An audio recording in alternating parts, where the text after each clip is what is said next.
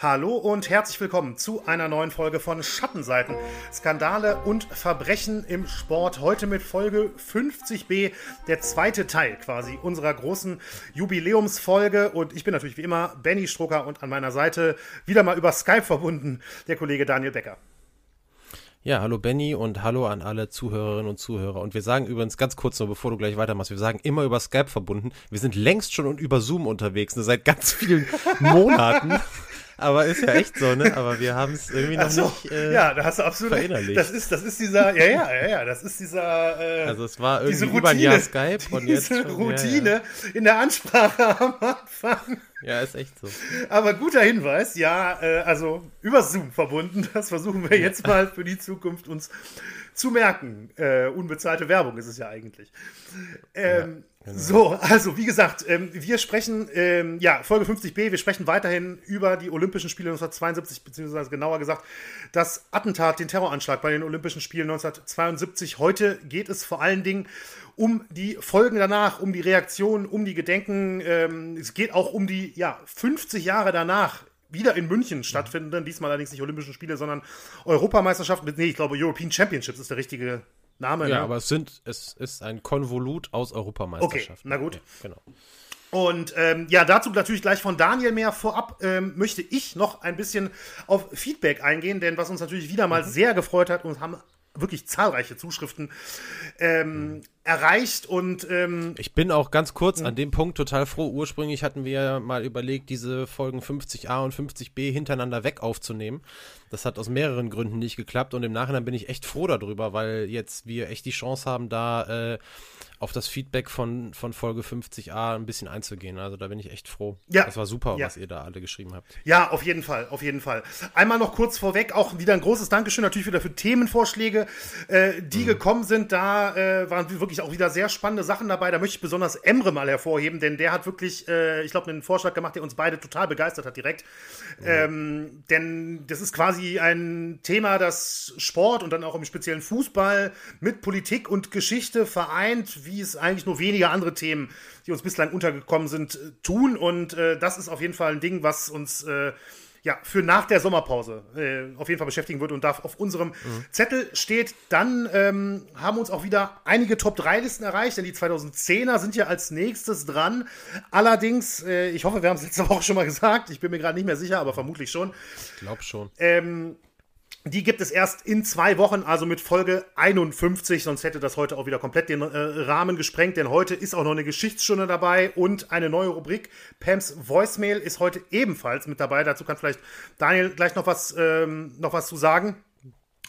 Ähm, und dann, ja, ganz besonderes Feedback auch zur Folge 50a von Sebastian, äh, Student an der Hochschule Ostwestfalen-Lippe. Das möchte ich auch nochmal kurz erwähnen, denn der hat wirklich nochmal, ähm, ja, coole Zusatzinfos äh, zu Ottel Eicher äh, mit dabei gehabt. Ihr erinnert euch vielleicht an das Interview in der vergangenen äh, Folge. Da war Ottel Eicher ja auch ein Thema und ähm, ja, Sebastian ist tatsächlich äh, gerade mit mehreren Studenten an der Hochschule Ostwestfalen-Lippe und die haben eine Ausstellung unter anderem im Lippischen Landesmuseum in Detmold designt und es gibt auch weiterhin, schreibt er noch eine weitere große Ausstellung zu ihm in Ulm und ähm, ja, er nennt Eicher einen in der Öffentlichkeit zu Unrecht unterschätzten Mann und ähm, ja, schreibt eben gerade auch nochmal, hatte ich jetzt auch gar nicht so richtig auf dem Schirm, dass äh, Otto Eicher auch dieses Jahr 100 Jahre alt geworden wäre. Deswegen auch die, ja bitte.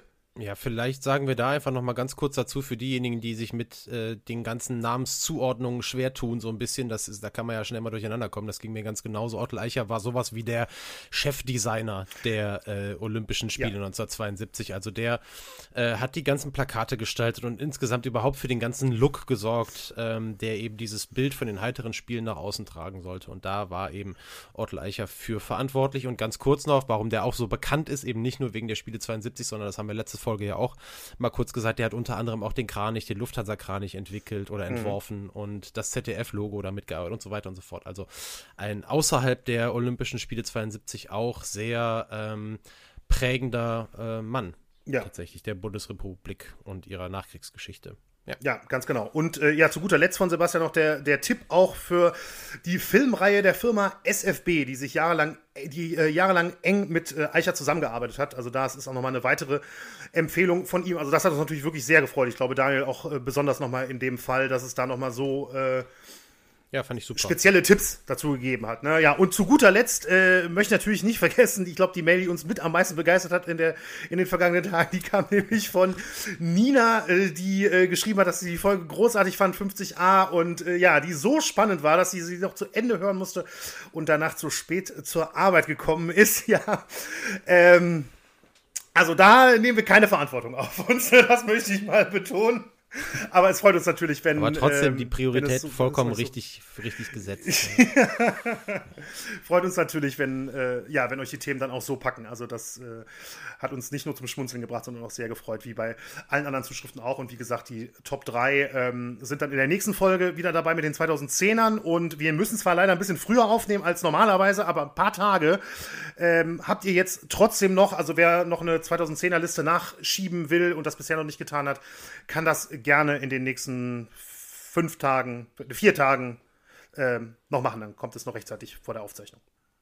Und auch noch äh, Stichwort Top 3, noch zu guter Letzt auch noch ein Dankeschön an Greta, die sich ebenfalls gemeldet hat und äh, ja total begeistert mal wieder war von, den, von der Top 3 Liste in der letzten Folge und auch bei den äh, Hörerinnen und Hörern, was die eingeschickt haben. Das hat uns natürlich auch sehr gefreut. Sie schrieb auch noch, dass sie äh, ja selbst gar nicht so emotional darüber berichten könne und deswegen keine Liste geschickt hat. Ich betone das hier auch nochmal, wir haben es ihr per Mail auch schon geschrieben, äh, auch wenn ihr nur 1, 2, 3 äh, schickt oder sowas, auch das versuchen wir gerne mit, äh, mit einzubringen, wenn es, wenn es zeitlich möglich ist. Also lasst euch davon nicht abbringen, ähm, ne, dass, ihr, dass ihr da jetzt irgendwie, weiß ich nicht, wie lange Begründungen dazu schreiben müsst oder so. Das könnt ihr mhm. super gerne machen, das freut uns natürlich auch, aber äh, das ist jedem selbst überlassen. So, Daniel, ich hoffe, ihr habt nichts vergessen. Ich glaube nicht. Okay, dann äh, würde ich jetzt erstmal wieder an dich übergeben. Erstmal mit einer kleinen äh, Zusammenfassung zum, zum Thema und auch ein bisschen zur Folge 50a, damit wir ein bisschen besser wieder den, den Übergang finden jetzt ins Aktuelle. Ja, genau. Also, das, das Ganze jetzt irgendwie, diese zwei Stunden von letztem Mal, klar, wir ziehen eine halbe Stunde Top 3 ab, aber die anderthalb Stunden von letztem Mal jetzt so ganz kurz zusammenzufassen, das müssen wir nicht machen. Ihr habt die Folge gehört, äh, zumindest aller Wahrscheinlichkeit nach. Und ähm, einfach nochmal kurz daran erinnern, wo wir aufgehört haben. Nämlich genau ja an dem Punkt, an dem die Weltöffentlichkeit von diesem völlig missglückten Versuch der Behörden vor Ort in München gehört hat ähm, die, die verbleibenden neun israelischen Geiseln dann zu dem Zeitpunkt noch eben aus den Händen äh, palästinensischer Terroristen zu befreien. Am Ende starben alle neun Geiseln, die von den Terroristen auf den Flugplatz in Fürstenfeldbrück äh, gebracht worden waren. Dazu starben zwei weitere Geiseln, die schon im Olympischen Dorf, also im ersten Teil der Geiselnahme, ihr Leben verloren hatten. Und auch ein Polizist starb, sowie fünf der insgesamt acht Geiselnehmer. Ja, aber wenn wir das Olympia-Attentat von 72 eben im großen Zusammenhang betrachten wollen, denn genau das haben wir ja auch letzte Woche äh, oder in der letzten Folge schon versucht, dann müssen wir eben auch darüber sprechen, wie das überhaupt gelingen konnte und was nach dem Attentat eigentlich passiert ist und was eigentlich bis heute davon noch bleibt. Und genau darüber wollen wir im Prinzip also heute sprechen in dem zweiten Teil von unserer Jubiläumsfolge, nachdem wir uns ja letztes Mal vor allem die politischen Gegebenheiten in Deutschland äh, angeschaut haben, damals äh, im Vorfeld der Olympischen Spiele 72, äh, die Gründe, warum die Spiele nach München gekommen sind und eben auch, welches Symbol sie sein sollten und welches Zeichen sie in die Welt aussenden sollten. Und wir starten ähm, diese Folge äh, zusammenfassend sozusagen mal wieder mit einem Zitat aus dem Buch Die Spiele des Jahrhunderts. Ähm, da haben wir ja letztes Mal ein Interview mit Co-Autor Uwe Ritzer gehört äh, in der letzten Episode. Das war super und natürlich war das Buch auch für diese Folge wieder extrem wertvoll. Und äh, dieses Zitat fasst eben gut zusammen, was wir, was wir gehört haben und angefangen damit irgendwie, dass die Spiele nach Deutschland kommen sollten, um der Welt eben auch ein anderes Gesicht des Landes zu zeigen, als das noch bei den Nazispielen 1936 der Fall gewesen war. Und es streift auch die politischen Veränderungen äh, in der Bundesrepublik, die ja damals noch nicht mal 30 Jahre alt war und die Anfang der 1970er Jahre in vollem Gang waren. Und es zeigt aber eben auch dieses kurze Zitat, dass diese heiteren Spiele eben niemals zu Lasten der Sicherheit hätten äh, gehen dürfen. Und das Zitat lautet: 27 Jahre nach der Shoah sind elf Juden auf deutschem Boden ermordet worden und die Deutschen waren so damit beschäftigt, gute Gastgeber zu sein, dass sie nicht fähig waren, das Leben ihrer wichtigsten Gäste zu schützen. Und so steigen wir ein am Morgen des 6. September 1972, dem Tag also nach dem Attentat. Und da beschäftigt die Welt natürlich die Frage, wie geht es jetzt weiter? Ähm, ihr erinnert euch ja noch, dass es äh, ein echtes Kommunikationschaos gegeben hat. Damals noch während die Schießerei in Fürstenfeldbruck in äh, vollem Gange war, wurde fälschlicherweise kommuniziert, dass die Geiseln hatten gerettet werden können. Und erst Stunden später hat die Weltöffentlichkeit erfahren, dass eben tatsächlich alle elf Geiseln tot waren. Ja, was passierte nun? Ob jetzt aus heutiger Sicht eine Fortsetzung der Spiele nach einem solchen Anschlag überhaupt vorstellbar wäre, ganz kurz noch, das würde ich gerne mit dir auch noch mal ein bisschen genauer in unserem Diskussionsteil besprechen, Benny. Da gibt es noch ein, zwei Ansätze, äh, die ich da gerne mal irgendwie ähm, ein bisschen darlegen würde. Wir widmen uns jetzt aber mal eben den Geschehnissen damals wieder in München natürlich um 10 Uhr morgens am 6. September. Äh, begann im Olympiastadion in München die Trauerfeier. Die olympische Flagge wehte äh, natürlich auf Halbmast. Es sprachen unter anderem Shmuel Lalkin, Chef de Mission der israelischen Olympiamannschaft damals und der deutsche Bundespräsident Gustav Heinemann. Und dann sprach auch IOC-Präsident Avery Brundage. Und dessen Rede ist vor allem berühmt geworden wegen des Ausspruchs The Games must go on. Und im Zentrum dieser Rede stand nicht der tragische Verlust der elf israelischen Sportler, sondern was er besonders hervorhob, war die Verletzung des olympischen Geistes. Und das zeigt so ein bisschen, in welcher Welt der auch gefangen war. Wir haben ja auch letztes Mal schon über ihn gesprochen und äh, auch über seine persönlichen, politischen und so weiter Hintergründe. Und äh, war ja auch sein Leben lang irgendwie Verfechter des Amateurstatuts, also ein wirklich sehr, sehr, sehr, sehr rückwärtsgewandter und versuchen irgendwie alte äh, Traditionen am Leben zu lassen Typ und der zeigte da so wirklich kaum Empathie. Und äh, wenn man das alles irgendwie im Hinterkopf hat, dann versteht man eben, dass es nachher aus seinem Munde irgendwie dann heißen musste, The Games must go on. Und die Argumentation, die er dahinter gelegt hat, die war eben die, ähm, dass er gesagt hat, die Spiele zu stoppen, das würde bedeuten, dass die Terroristen einen weiteren Erfolg gefeiert hätten. So, darüber können wir sicherlich nachher auch nochmal sprechen. Das ist nämlich auch ein, ein, ein ganz interessanter Punkt dabei, ähm, den man da irgendwie mal mit, in, mit, mit einziehen muss. Wir versuchen das vielleicht nachher auch mal aus verschiedenen Perspektiven äh, zu betrachten. Vielleicht auch mal ein bisschen aus Perspektive der Sportler und der Zuschauer. Ähm, sicherlich war es aber so, dass es natürlich weltweit an ganz vielen Stellen auch für großes Unverständnis gesorgt hat, dass die Spiele nach diesem schrecklichen Attentat eben fortgesetzt wurden. Und dieser The Games Must Go On Spruch, der ist ja wirklich bis heute ja, weltberühmt. Auch wenn ich ehrlich gesagt nicht sicher bin, wie viele Leute den richtig zuordnen könnten. Ich hätte es vorher nicht gekonnt. Ich hätte ihn vorher nicht äh, äh, Avery Brundage zuordnen können. Was wahrscheinlich daran liegt, dass ich kein Zeitzeuge bin. Aber ähm, dieses, ja, die Spiele müssen weitergehen das kennt man ja irgendwie als, als geflügeltes Wort, hätte ich fast gesagt. Ja, ist ja, so eigentlich sogar The Show Must ja. Go On, ist ja dann eher sogar das geflügelte Wort, finde ich eher äh, noch bekannter. Ja, das, äh, jetzt, ist die, jetzt ist die Frage natürlich, was von was abgewandelt ist. Das ist die Frage, äh, ehrlich gesagt, ja. das, kann ich dir, das kann ich dir gar nicht sagen. Aber trotzdem, ich glaube, auch in Bezug auf die Spiele äh, haben das viele schon mal, schon mal gehört, mhm. zumindest. Ja, so ist es dann eben. Also The Games Must Go On hieß es aus dem Mund von Avery Brundage und um 16.45 Uhr am 6. September wird das Handballspiel zwischen Rumänien und Ungarn angepfiffen und damit gehen die Olympischen Spiele von 1972 offiziell weiter. Jetzt sollen uns die sportlichen Wettkämpfe heute nicht weiter interessieren. Auch wenn es da durchaus Ereignisse gab, äh, die in die Sportgeschichte eingegangen sind ähm, und die tatsächlich auch Schattenseitenpotenzial haben, das muss man wirklich sagen. Ich will da mal nennen das äh, Basketballfinale zwischen den USA und der Sowjetunion ähm, ich will da jetzt gar nicht viel irgendwie spoilern, aber das ging, da ging nachher, da wurde die Uhr gestoppt und ähm, also es war irre. Am Ende hat die Sowjetunion gewonnen nach einem riesigen Skandal. Bis heute haben die US-Basketballer die Silbermedaille nicht angenommen. Also Wahnsinn, was dahinter steckt in diesem Spiel und äh, ja, fast für äh, eine wirklich riesengroße politische Auseinandersetzung hat auch das Hockeyfinale zwischen Deutschland, bei den, bei den Männern, zwischen Deutschland oder der Bundesrepublik Deutschland und Pakistan gesorgt. Äh, da war es nämlich so, dass sich die Pakistanis, die tatsächlich favorisiert waren, nachher verloren haben ähm, und sich betrogen gefühlt haben durch den kanadischen Schiedsrichter und dass die tatsächlich erwogen haben, die diplomatischen Beziehungen zu Kanada einzustellen nach diesem Spiel. Also ähm, da sind Dinge passiert, ähm, die wirklich Wahnsinn sind. Aber wie gesagt, das ist jetzt nicht das Thema für heute. Das können äh, sicherlich später mal eigene Themen sein. Ähm, ich finde es auf jeden Fall auch einigermaßen spannend, muss ich sagen.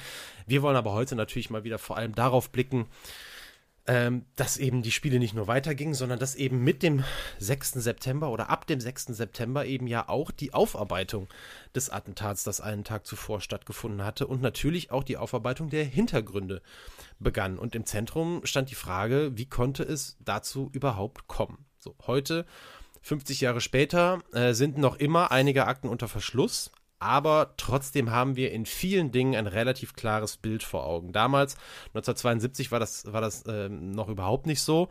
Was aber schnell klar wurde, war, dass das Bild, das die deutschen Behörden und die deutsche Polizei während der Geiselnahme und später während der Schießerei in Fürstenfeldbrück abgegeben hatte, äh, das war so dilettantisch, dass es vor allem die Verantwortlichen in Israel kaum glauben konnten. Mossad-Chef Zvi Zamir, der war ja, falls ihr euch erinnert, während der Geiselnahme nach München geflogen und hatte das alles aus nächster Nähe beobachtet. Der erklärte dann am nächsten Tag ähm, Israels Premierministerin Golda Meir darüber auf, was er gesehen hatte. Und die wandte sich ihrerseits direkt an Bundeskanzler Willy Brandt mit der Aufforderung, das Geschehene intensiv und kritisch zu überprüfen. Aber mit der Aufarbeitung des Attentats ist das dann später so eine Sache. Über die Rolle des Freiwilligenkommandos der Polizei, äh, das eigentlich im Flugzeug der Lufthansa ähm, die Terroristen hätte erwarten sollen, da haben wir in der letzten Folge schon mal gesprochen. An der Stelle auch nochmal der Hinweis auf den Podcast Himmelfahrtskommando von Patricia Schlosser, deren Vater ja Teil dieses Freiwilligenkommandos war. Also das ist immer noch äh, sehr, sehr hörenswert, kann ich euch nur empfehlen, wenn ihr in diesen Teil der Geschichte ein bisschen tiefer eintauchen wollt. Aber insgesamt wurde das Thema und die ganze Aufarbeitung des Geschehenen ja so gut wie möglich unter den Tisch gekehrt. Was aber nicht bedeutete, immerhin, dass es keine Folgen gehabt hätte. Zum Beispiel geht es eben nachher in der Geschichtsstunde von Benny auch darum, dass die Spezialeinheit GSG 9 gegründet wurde. Dazu äh, erzählt euch dann Benny ähm, das Ganze dann im Detail. Das ist aber alles ganz klar eine Folge des behördlichen und polizeilichen Versagens an diesem 5. September 1972. Aber was die Kommunikation angeht, lautete das Credo, das Bundeskanzler Willy Brandt und sein Kabinett in einer Sondersitzung beschlossen haben, ganz klar, nach außen darf es keine Selbstkritik geben. Intern hingegen wird schnell klar, wie viele Versäumnisse es gegeben hat und die Angst davor wächst, dass das Bild des neuen Deutschlands, das ja so gerne bei den Spielen präsentiert werden sollte und die ersten zehn Tage der Spiele ja auch genauso präsentiert wurde, dass dieses Bild dauerhaft Schaden nehmen wird. Also versucht man zu vertuschen, was zu vertuschen geht. Ähm, ein krasses Beispiel ist, dass ein Poli Polizeipsychologe namens Georg Sieber im Vorfeld der Spiele unterschiedliche Anschlagsszenarien entwickelt hat, auf die man sich vorbereiten müsse. Und eines behandelte den Überfall von palästinensischen Terroristen auf die israelische Mannschaft. Und das soll wirklich so wahnsinnig nah an der späteren grausamen Wahrheit gelegen haben, dass es fast un unfassbar war. Und die Münchner Kripo hat diese Papiere äh, von Georg Sieber im Anschluss an den Anschlag sehr, sehr schnell eingesackt. Und das Landesamt für Verfassungsschutz in Bayern hat daraufhin recht schnell eine Kopie erbeten.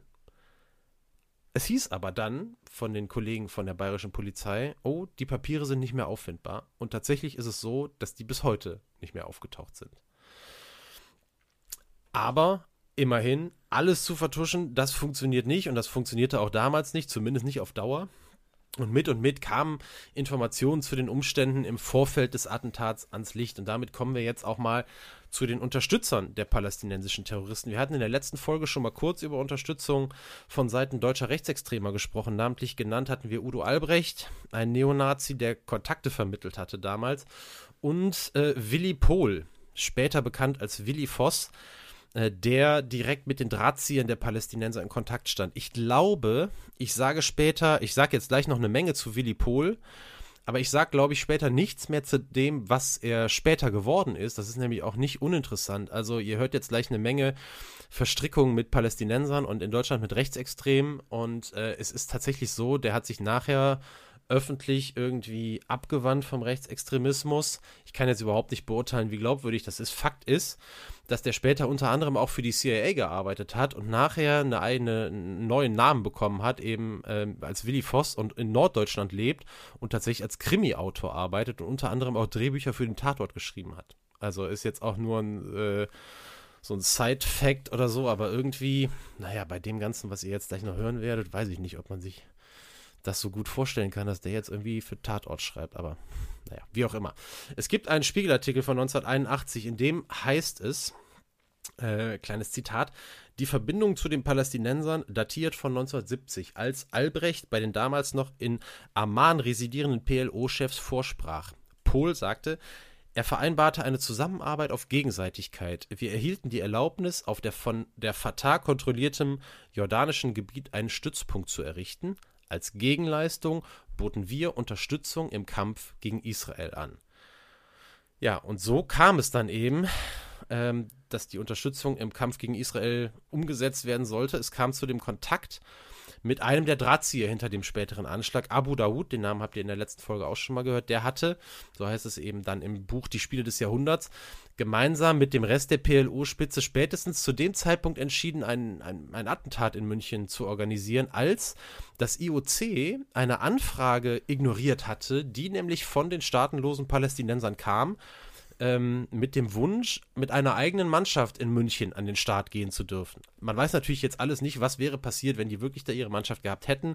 Wäre das dann nicht zu dem Attentat gekommen, hätten sie dann auf irgendeine andere Art und Weise auf, ähm, auf ihre Sicht in diesem, in diesem Konflikt irgendwie aufmerksam gemacht. Äh, zumindest scheint es so zu sein äh, dass das durchaus ein ausschlaggebender Faktor war, dass diese Bitte eben nicht nur abgelehnt, sondern tatsächlich auch komplett ignoriert wurde und überhaupt nicht beantwortet wurde.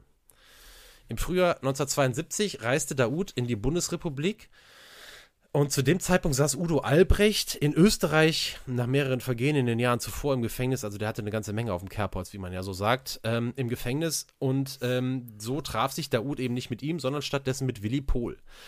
Der hatte von Daoud äh, eine ganze Menge Geld bekommen und hatte davon mehrere Autos gekauft. Und in einem, in einem dieser Autos hat er Daoud in den kommenden Tagen und Wochen quer durch die Republik gefahren. Jahre später gab er an, gar nicht gewusst zu haben, mit wem er es da zu tun gehabt hatte. Wenn ihr nachher hört, was der noch alles gemacht hat, ist das ehrlich gesagt völlig unvorstellbar, dass er keine Ahnung hatte. Daoud führte in dieser Zeit mehrere Gespräche. Im Anschluss, äh, als er fertig war mit seiner Reise durch die Bundesrepublik, nahm er Pol mit in den Libanon und im Gepäck hatten die beiden Blankopässe, unter anderem Blankopässe, auch eine ganze Menge Bargeld ähm, und diese Pässe, die hatte Pohl von einem Kontakt aus der sogenannten nationalsozialistischen Kampfgruppe Großdeutschland. Später reiste Pohl dann vom Libanon weiter nach Paris, wo er, zumindest mutmaßlich, so ganz lässt sich das nicht aufklären, aber es ist doch sehr wahrscheinlich, Issa traf. Issa kennt ihr auch. Das war nämlich derjenige der Terroristen, der später ähm, ja die ganze Zeit eigentlich im Vordergrund stand, weil er die Verhandlungen bei der Geiselnahme äh, in München immer führen sollte. Und im Anschluss daran wurde Pohl, der sich mittlerweile das Vertrauen der PLO-Spitze erarbeitet hatte, mit der Aufgabe betraut, Männer für eine, in Anführungszeichen, oder so heißt es, bedeutende Mission zu rekrutieren. So heißt es übrigens in die Spiele des Jahrhunderts. Vorwiegend schaute er sich in Flüchtlingslagern um und das Ergebnis des Ganzen, ja, darüber haben wir in der letzten Folge gesprochen. Aber Pohls Treiben blieb nicht unbemerkt. Im Polizeipräsidium in Dortmund tatsächlich wurde Anzeige gegen ihn erstattet. Der Vorwurf lautete, er habe ein Blankoscheck und Bargeld gestohlen. Und in dem Zuge kam auch zur Sprache, dass Pohl an konspirativen Treffen selbst teilgenommen haben soll.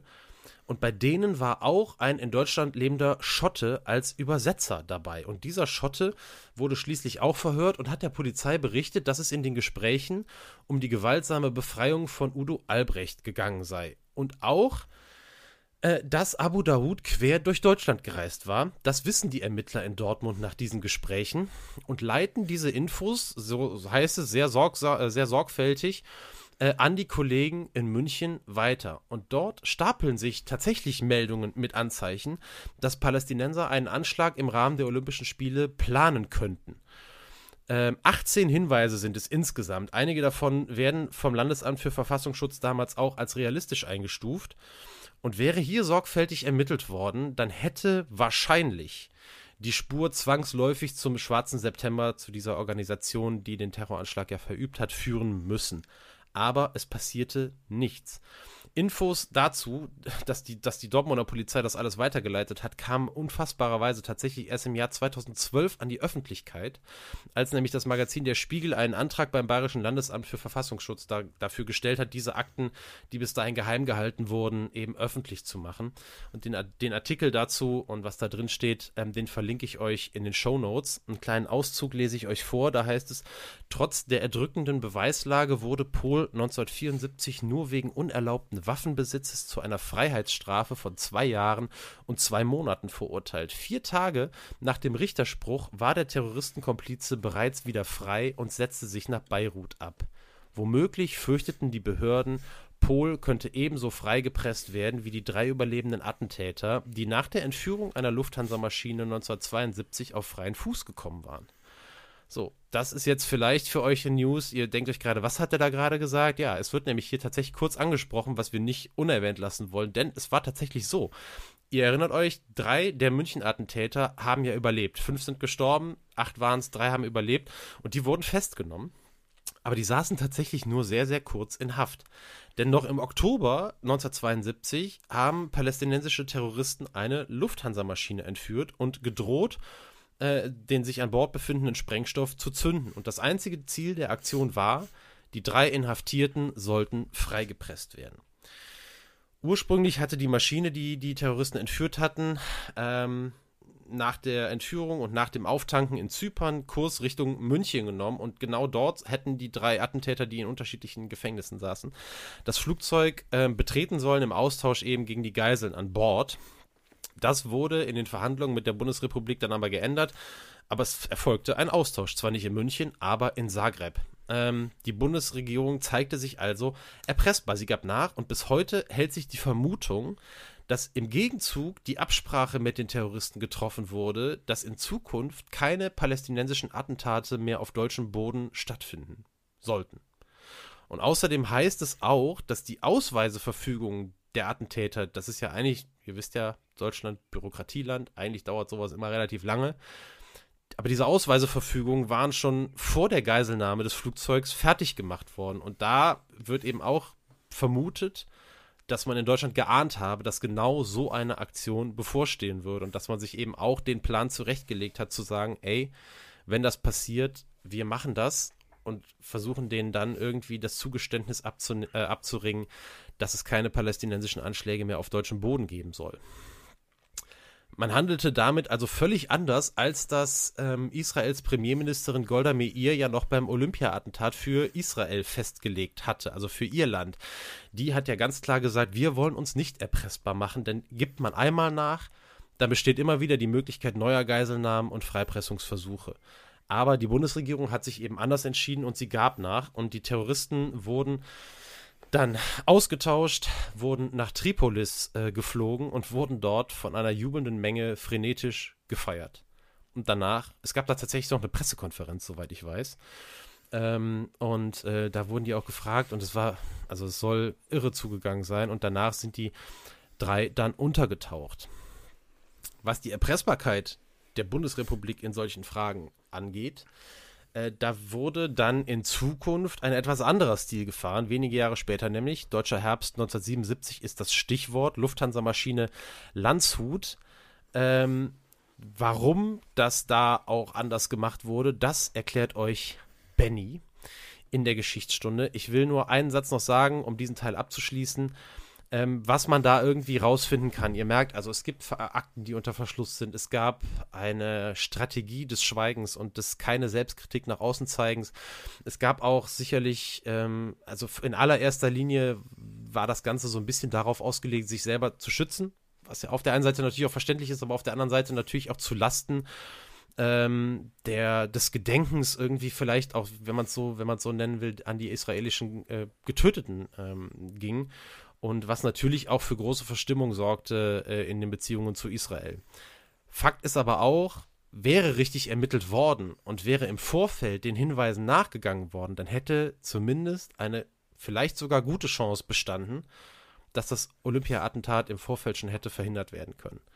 Und äh, das ist so auf jeden Fall so ein bisschen der Eindruck. Ich habe euch jetzt einen relativ groben, also es ist, kam euch vielleicht schon detailliert vor, aber es ist doch in den ganzen Zusammenhängen immer noch ein relativ grober Überblick äh, gegeben. Und äh, das ist auf jeden Fall so der Eindruck, den man da bekommt. Also hätte man da im Vorfeld gerade diese Nummer mit, der, mit dem Gutachten des Poliz äh, Polizeipsychologen und auch mit den, mit den Hinweisen der Dortmunder Polizei und den Münchner Kollegen, hätte man das alles ernst genommen und hätte da ähm, vielleicht die richtigen Schlüsse draus gezogen, zumindest insofern, als dass man äh, die heiteren Spiele zwar zeigen will und machen will, aber dass man eben nicht so fahrig mit dem Sicherheitskonzept umgeht. Äh, das ist sicherlich so eine, eins, äh, ein, ein Fazit, das man so ziehen muss. So, jetzt habe ich euch aber schon mal kurz ähm, darauf vorbereitet, was jetzt kommt. Jetzt kommt nämlich ähm, die Geschichtsstunde von Benny, die Gründung der GSG 9. Das ist tatsächlich ein sehr, sehr spannendes Thema, tatsächlich. Vor allem, was äh, diese äh, Truppe dann nachher auch alles so gemacht hat. Und da in dem Zuge würde ich jetzt gerne an dich übergeben, Benny. Ja, Daniel, vielen Dank. Genau, ähm, GSG 9, das ist ja so ein, so ein Kürzel, wo ich ziemlich sicher bin, das hat so gut wie jeder schon mal irgendwie in irgendeinem Zusammenhang gehört. Entweder äh, natürlich relativ selten, glücklicherweise muss man ja sagen, ähm, vielleicht irgendwie in Nachrichten, Zeitungen oder was auch immer. Ähm, aber es ist natürlich auch ähm, ja eine Spezialeinheit, die, die auch in Film und Fernsehen zum Beispiel eine Rolle spielt. Ne? Es gab ja auch 2007, 2008 tatsächlich mal eine, eine deutsche TV-Serie von Sat1 produziert, die ich nie gesehen habe, die aber äh, gar nicht so schlechte äh, Kritiken und Rezensionen tatsächlich äh, in äh, teilweise in, in deutschen Medien bekommen hat damals. Also es ist so, ein, so ein, auch so, so eine Art Mythos, glaube ich, die da, das kann man schon fast sagen, die das Ganze so ein bisschen umspannt, weil man natürlich auch ja nicht, nie so richtig einen Einblick eigentlich äh, kriegt. Aber erstmal ganz grundsätzlich, also die GSG 9 ist die Spezialeinheit der deutschen Bundespolizei. Also heute genauso wie, wie damals war es der Bundesgrenzschutz, dazu gleich noch ein mhm. bisschen, bisschen mehr. Also sie wird im Kampf gegen Terrorismus sowie Schwerst- und Gewaltkriminalität eingesetzt, ist auch auf Bombenentschärfung und Geiselbefreiung spezialisiert. Also wirklich ein, ein Spezialkommando für die absolut härtesten äh, Fälle, die man, sich, die man sich eigentlich so vorstellen kann. GSG 9 ist übrigens die Abkürzung für Grenzschutzgruppe 9 und der Name stammt noch aus der Zeit vor 2005, als die heutige Bundespolizei eben noch Bundesgrenzschutz hieß. Ähm, den Wechsel gab es dann am 1. Juli 2005. Seitdem heißt eben der Bundesgrenzschutz Bundespolizei. Aber weil das Kürzel GSG 9 ja im Prinzip weltweit ein, ein so bekannter Begriff ist äh, für diese Spezialeinheit, hat man den auch beibehalten und deswegen heißt sie eigentlich streng genommen immer noch Grenzschutzgruppe, obwohl es eben heute die Bundespolizei ist. Allerdings ist heute der offizielle Name GSG 9 der Bundespolizei, wenn man das jetzt mal mhm. aussprechen würde komplett. Der Name ähm, leitet sich übrigens davon ab, dass es zur Zeit der Gründung der GSG 9, also äh, 1972, bereits acht Grenzschutzgruppen gab, die GSG 1 bis 7 und als achte dann noch die Truppe für See. Heute übrigens ist die GSG 9 äh, die einzige der, dieser ähm, Einheiten der Bundespolizei ja jetzt in dem Fall, die noch eine Ziffer im Namen hat. Ähm, die anderen Gruppen heißen jetzt Süd, Mitte, Nord, Küste und H, also der Buchstabe H, das ist dann die Grenzschutz-Fliegergruppe. Und wie gesagt, die GSG 9 hier erneut natürlich der Grund, der Name ist weltweit ein Begriff und deswegen hat man den auch hier beibehalten. Jetzt kommen wir aber dann wirklich zur äh, Entstehung der GSG 9, denn die hängt tatsächlich direkt mit dem Thema der heutigen und äh, der letzten Folge zusammen, nämlich mit der Geiselnahme und dem Attentat bei den Olympischen Spielen 1972 und die Gründung der GSG 9 folgte ja, quasi direkt als Reaktion auf, äh, auf diese Ereignisse. Und ähm, Daniel hatte das im Vorfeld mir ja vorgeschlagen als Geschichtsstunde. Er steckt ja in dem Thema viel, viel tiefer drin als ich. Und äh, ich muss wirklich sagen, also ich hätte das nicht mal annähernd äh, auf dem Schirm gehabt, dass das, dass das quasi damit so direkt zusammenhängt. Hatte mir damit vorher noch nie, noch nie Gedanken gemacht. Ich denke, das geht wahrscheinlich vielen so. Äh, fand ich wirklich sehr faszinierend, denn schon am 26. September 1972, also drei Wochen ungefähr nach dem äh, Geiseldrama von München, wurde die GSG 9 gegründet. Und der damalige Bundesinnenminister Hans-Dietrich Genscher hat ja hier auch in der vergangenen Folge schon ähm, ja, ist ein bisschen Thema gewesen, äh, hatte sich ja unter anderem als Austauschgeisel angeboten ähm, in, in Folge 50a. Der beauftragte damals Ulrich Wegner, ein Oberstleutnant beim Bundesgrenzschutz, eine eben speziell ausgebildete Antiterroreinheit aufzustellen. Und diese Einheit sollte zukünftig bei solchen und ähnlichen Vorfällen, also wie jetzt bei den Olympischen Spielen 72 passiert ist, eben nicht nur eingreifen, sondern auch genau dafür ausgebildet sein. Und wir erinnern uns eben an das Polizeiversagen, ähm, was wir angesprochen hatten, ähm, natürlich vor allem in der vergangenen Folge. Es ging halt vor allen Dingen darum, eine Spezialeinheit zu haben, die genau für solche Fälle ausgebildet ist und vorbereitet ist und dann entsprechend eingreifen kann, ohne dass alles Mögliche schief geht, was man sich irgendwie nur vorstellen kann. Ja, und diese Spezialeinheit wurde eben GSG 9 getauft. Im April 1973, also so sieben, acht Monate nach den Olympischen Spielen in München, hatte Gründungskommandeur äh, Kommandeur Ulrich Wegner dann zwei Einheiten der GSG 9 als einsatzbereit gemeldet. Besondere Aufmerksamkeit erlangte die Spiel äh, Spezialeinheit zunächst aber nicht. Eigentlich lief das Ganze ziemlich unter dem Radar erstmal in den ersten Jahren und es sollte wirklich noch über vier Jahre dauern, bis sich das dann allerdings auch wirklich schlagartig änderte. Da kommen wir nämlich jetzt direkt zum Punkt, den Daniel gerade äh, in der Überleitung noch angesprochen hat, nämlich die Entführung der Lufthansa-Maschine Landshut. Im Oktober 1977 wurde nämlich eben dieses Lufthansa-Passagierflugzeug mit dem Namen Landshut von palästinensischen äh, Terroristen der PFLP, also der Volksfront zur Befreiung Palästinas, entführt. Die komplette Geschichte dazu kann ich auch direkt nur nochmal sagen, könnte wirklich, also locker, locker einen ganz eigenen Podcast, und ich meine nicht eine Folge, sondern eine eine Staffel oder sowas äh, füllen und würde hier wirklich vollkommen äh, den Rahmen sprengen. Aber ich möchte das zumindest auch einmal, die Vorfälle von damals einmal hier grob, ganz grob ähm, zusammenfassen und umreißen, weil es eben natürlich auch so ein bisschen also Geburtsstunde ist der falsche Begriff, aber so ein bisschen der du ja, wie, wie so, mir fällt kein richtiges Wort ein, ich habe nur Sportbegriffe, die nicht passend sind im Kopf, aber ähm, machte quasi die GSG 9 auf einen Schlag wirklich weltweit bekannt tatsächlich.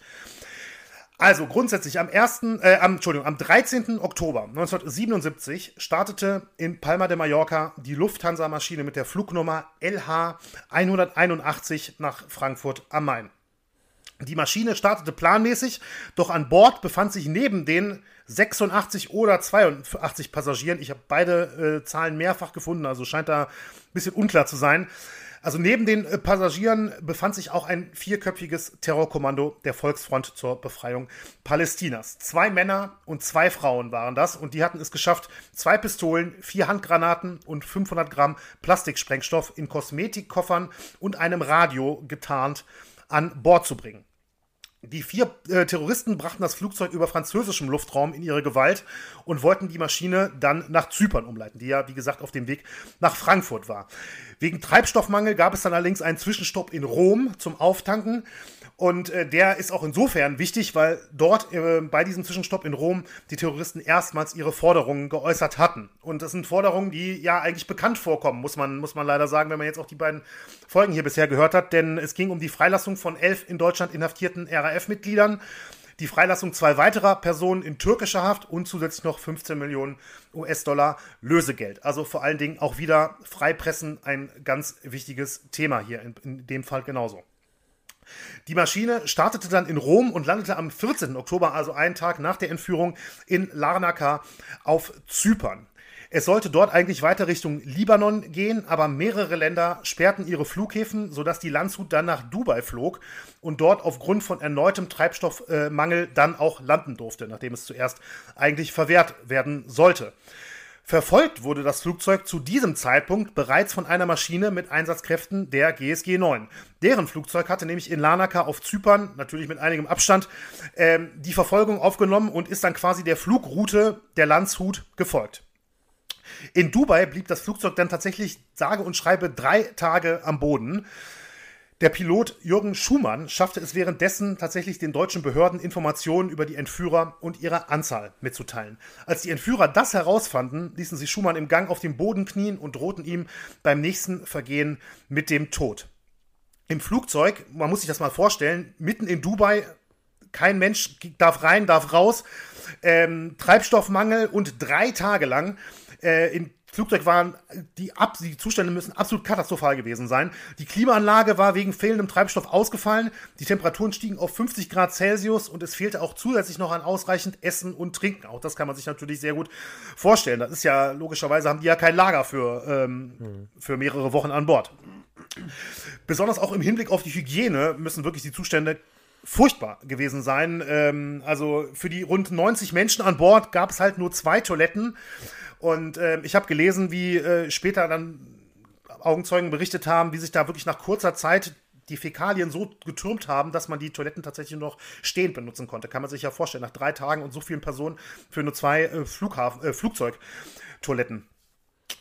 Ja, in Dubai sollte dann aber eigentlich nach dem ursprünglichen Plan auch die Befreiungsaktion durch die GSG 9 stattfinden. Doch man entschied sich dagegen, weil kurz zuvor ähm, passiert ist, dass die Entführer nochmal mit der, äh, mit der Drohung kamen, dass sie alle Geiseln erschießen würden. Und deswegen haben sich die, ähm, haben sich deutschen Unterhändler gegen den Eingriff in diesem Fall entschieden und das Flugzeug wurde vollgetankt und hob erneut ab, ohne dass die GSG 9 dort eingreifen konnte. Jetzt flog die Landshut Richtung Oman, wo allerdings erneut die Landung verweigert wurde. Das ist mehrfach passiert auf dieser wirklich sehr kuriosen Route. Ähm, danach ging es dann nach Aden im damaligen Südjemen und auch hier wurden alle Landebahnen blockiert. Allerdings wurde der Tank leer und so landeten Pilot Jürgen Schumann und sein Co-Pilot Jürgen Vitor das Flugzeug mit einer Notlandung auf einem Sandstreifen neben der Startbahn. So, das ging tatsächlich auch gut. Es gab da, äh, also es gab jetzt, ich weiß, kann jetzt nicht keine Ausgabe über Verletzte machen oder sowas, aber es gab jetzt keine Opfer oder sowas durch diese Notlandung.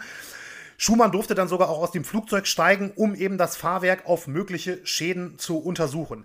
Er blieb allerdings rund eine Stunde weg und das fand ich total spannend in der, in der Recherche. Es ist wirklich jahrelang unklar gewesen, was in dieser Stunde passiert ist. Mhm bis äh, tatsächlich erst in den 2000ern, ich glaube 2007 oder 2008, ich habe mir das Jahr jetzt nicht ähm, notiert, tatsächlich ähm, in einem Interview bekannt wurde, dass er dort einen Kommandeur einer jemenitischen Spezialeinheit getroffen hatte. Denn eben dieser Kommandeur hat darüber berichtet dann in diesem, in diesem Interview. Und ähm, Schumann hatte von dem, äh, ja, von dem Kommandeur gefordert oder ihn, ja, gebeten, sage ich mal, dass man den Weiterflug der Landshut verhindere, weil er eben um das Leben der Passagiere fürchte, nicht nur wegen der Terroristen, sondern auch weil er befürchtete, dass das Flugzeug durch die Notlandung beschädigt worden war.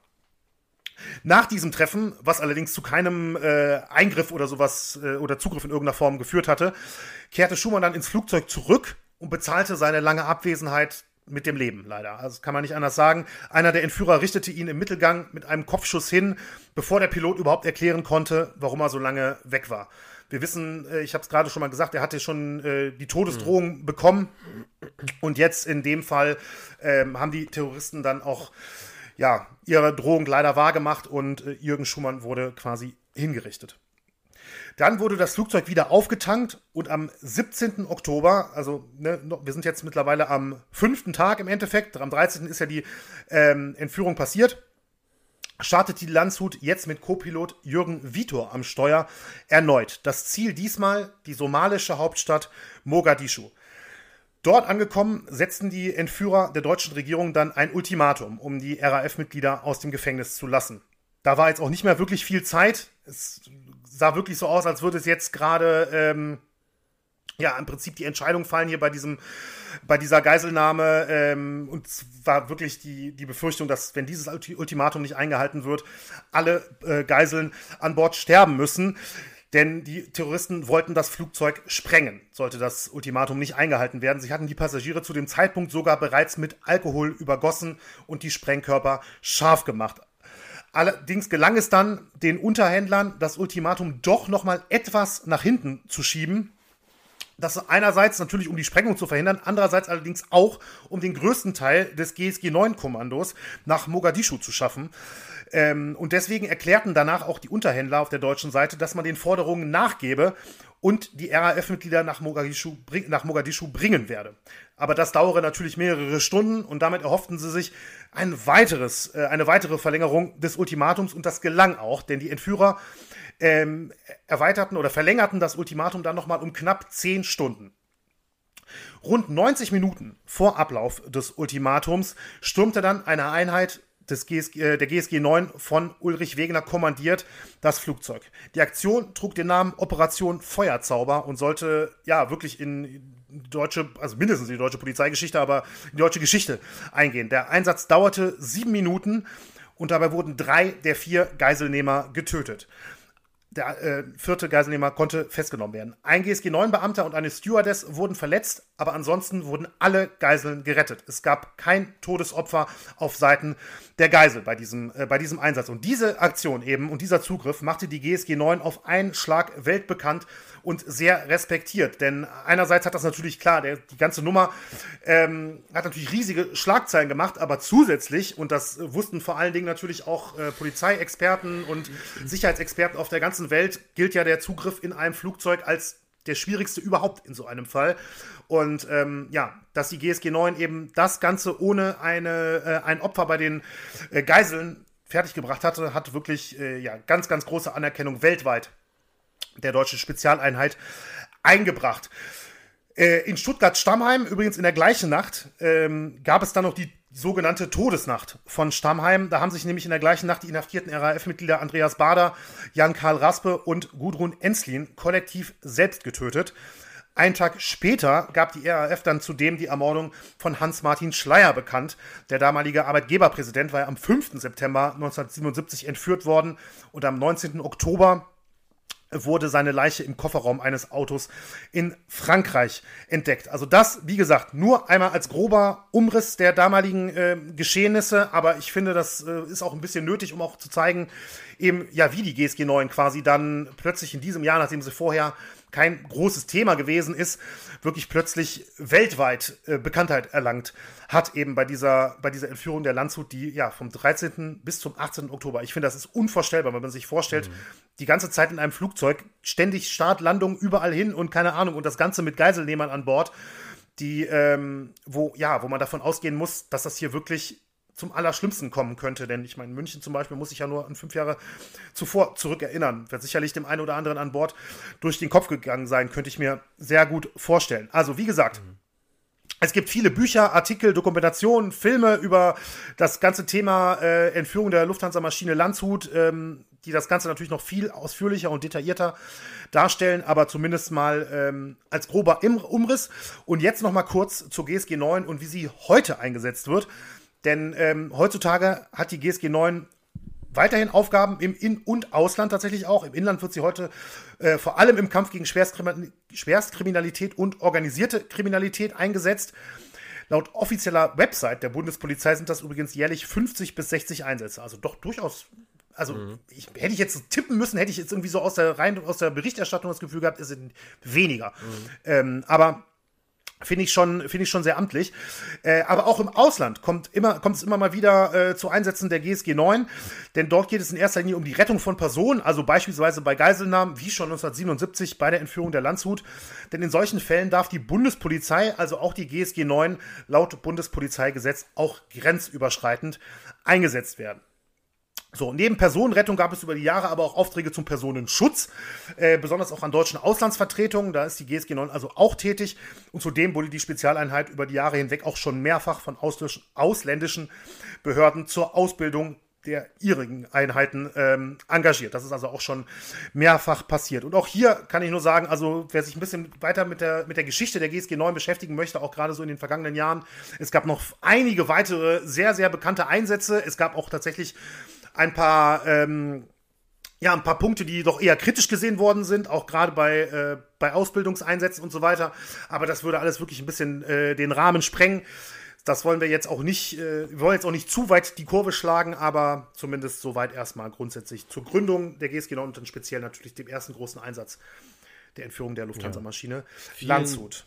Vielen Dank, Benny. Das war extrem aufschlussreich. Ähm, ich hatte dich ja äh, darum gebeten, weil ähm, natürlich einmal die Gründung klar im, im direkten Zusammenhang steht mit den Olympischen Spielen 1972 oder mit dem Attentat, aber auch, weil eben der erste große weltbekannte Einsatz ja auch im Prinzip damit in Verbindung zu bringen ist. Denn wir haben ja auch eben gehört von dem anderen Flugzeug, äh, äh von der anderen Flugzeugentführung 1972, als eben die Terroristen freigepresst wurden. Äh, hat das natürlich, so kann man zumindest ja mutmaßen. Und wenn wir sagen, das ist ja genau das, was Israels Premierministerin Golda Meir damals gesagt hat, dass dafür öffnet man dann eben Tür und Tor. Wenn man einmal nachgibt, dann wird es eben häufiger passieren, weil man, weil die Terroristen die Erfahrung gemacht haben, dass man eben nachgibt.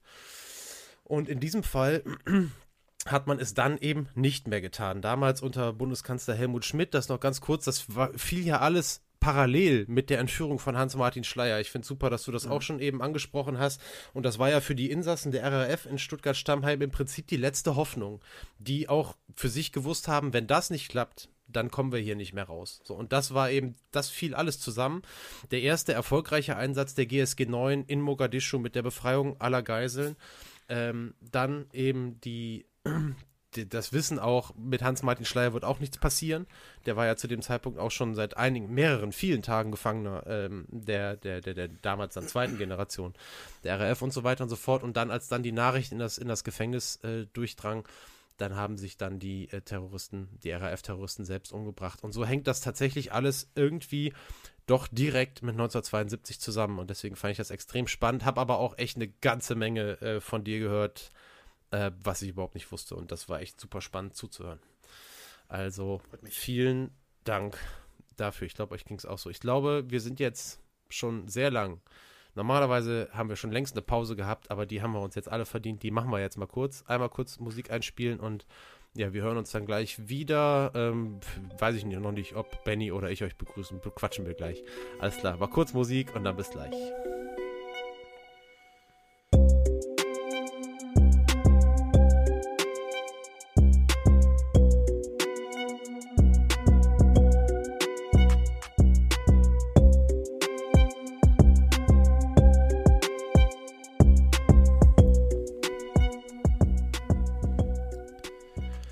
Da sind wir wieder zurück ähm, bei Folge 50b.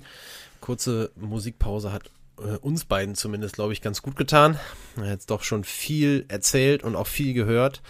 Äh, Gerade eine super spannende Geschichtsstunde von Benny und jetzt äh, wenden wir uns wieder äh, dem Geschehen nach dem ähm, Attentat von den Olympischen Spielen 1972 zu und wollen auch mal jetzt auf die Reaktion Israels blicken. Ähm, denn es ist, eins ist völlig klar, die Gründung der Sondereinheit GSG 9 hat jetzt nicht darüber hinwegtäuschen können, dass die Aufarbeitung des Olympia-Attentats äh, gerade jetzt von deutscher Seite nicht dazu führen würde, die Hintermänner der Tat aufzuspüren und auch nicht die Sache zu einem gerichtlichen Ende zu führen. Also wir haben ja eben gehört, ähm, ja, bei den, bei den drei Attentätern war es ja erst gar nicht zu irgendeinem Termin gekommen. Die wurden ja, ja einen guten Monat ähm, nachdem sie gefangen genommen waren, ähm, ja schon wieder freigepresst durch die Entführung der Lufthansa-Maschinen 1972, haben wir ja schon drüber gesprochen.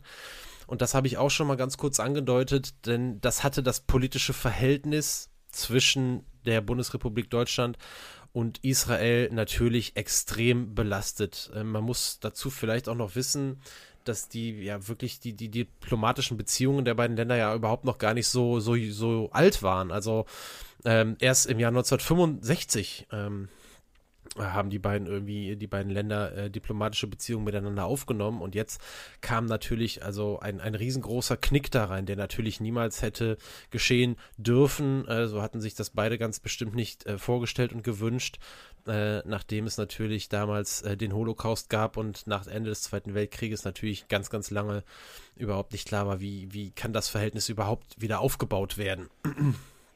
Und äh, ja, es war eben so, wir hatten ja schon über die Rolle oder die, die Haltung damals der israelischen Premierministerin Golda Meir gesprochen. Und so konnte man in Israel überhaupt nicht verstehen, warum sich Deutschbar, Deutschland erpressbar gemacht hatte, eben mit der Aushändigung der Attentäter.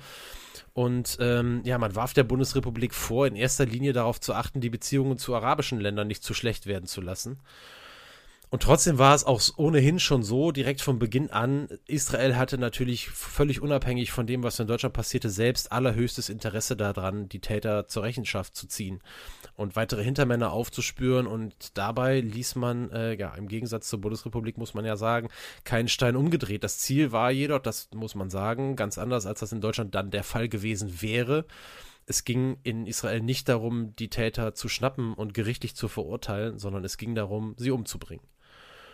Und schon kurz nach dem Attentat hatte Golda Meir gemeinsam mit Mossad-Chef Zvi Samir äh, die Gründung des Geheimkommandos Caesarea beschlossen, mit dem Ziel, die drei überlebenden Täter sowie eben auch weitere auffindbare Hintermänner zu töten. Die Operation wurde später als Operation Zorn Gottes bekannt und ist ja tatsächlich auch in die Geschichte eingegangen. Und bei dieser Operation, das muss man auch sagen, soweit es sich überhaupt rekonstruieren lässt, weil das ist eine geheime Operation über Jahre hinweg, ähm, wo längst nicht alle Hintergründe bekannt sind, aber es ist doch sehr, sehr wahrscheinlich davon auszugehen, dass dabei auch eine Menge Unschuldige zu Tode gekommen sind. Die Aktion wird tatsächlich, äh, also Operation Zorn Gottes, bis Anfang der 1990er Jahre dauern. Mindestens 20 Palästinenser sollen vom Mossad, dem Geheimdienst, umgebracht worden sein. Sicher ist aber auch, dass einer der München-Attentäter auf jeden Fall überlebt hat. Die beiden weiteren sind tot. Ob sie aber vom Mossad wirklich umgebracht wurden oder ob ihr Tod andere Umstände hatte, ist nicht zweifelsfrei aufgeklärt. Ähm, ja, fassen wir nochmal so ein bisschen zusammen. Also während die Aufarbeitung in Deutschland lange Zeit eben schleppend voranging, wahrscheinlich in erster Linie um Schuldeingeständnisse zu vermeiden und auch um den Fokus so gut wie möglich von der Rolle Deutschlands wegzuhalten, hat sich Israel eben schnell dazu entschieden, für Vergeltung zu sorgen und zu diesem Rachefeldzug äh, angesetzt, der eben den Tod der Beteiligten äh, zum Ziel hatte.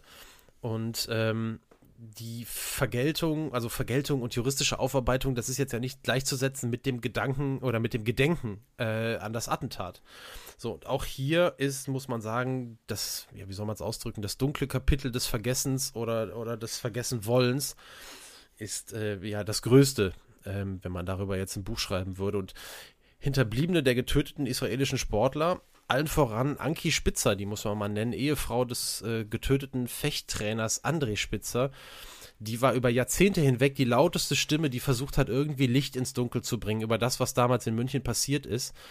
Und äh, die auch das Gedenken an die Verstorbenen über die Jahrzehnte hinweg versucht hat hochzuhalten und die auch um finanzielle Entschädigung gekämpft hat.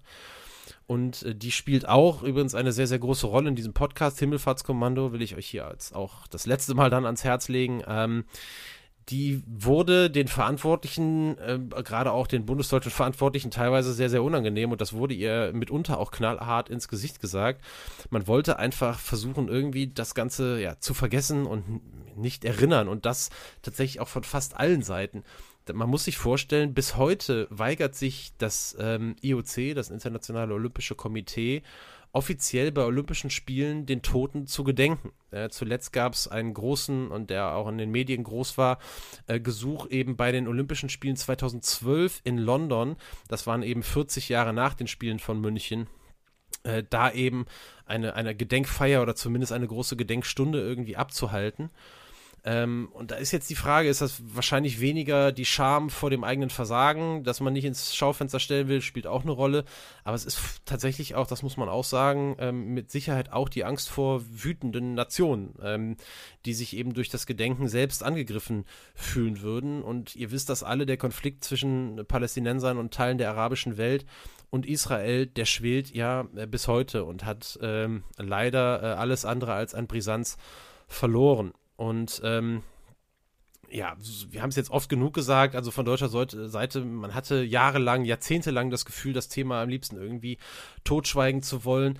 Und erst in den, in den letzten Jahren, da kam wirklich Bewegung in diese ganze Geschichte. Das hat ja viele Jahre lang gab es ähm, am Haus Connolly Straße 31, wo ja damals die Geiselnahme angefangen hat im Olympischen Dorf.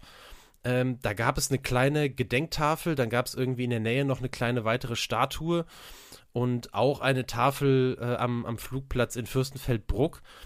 Äh, Fürstenfeldbrück, die an diese Ereignisse vom September 72 erinnert hat und das war's. Ähm, und erst am 6. September 2017, also genau 45 Jahre, also fast auf den Tag 45 Jahre nach dem Terroranschlag, wurde in München der Erinnerungsort Olympia-Attentat, so heißt der Erinnerungsort Olympia-Attentat, eröffnet und eingeweiht, unter anderem von Bundespräsident Frank-Walter Steinmeier und damals auch dabei der israelische Staatspräsident Reuven Revlin.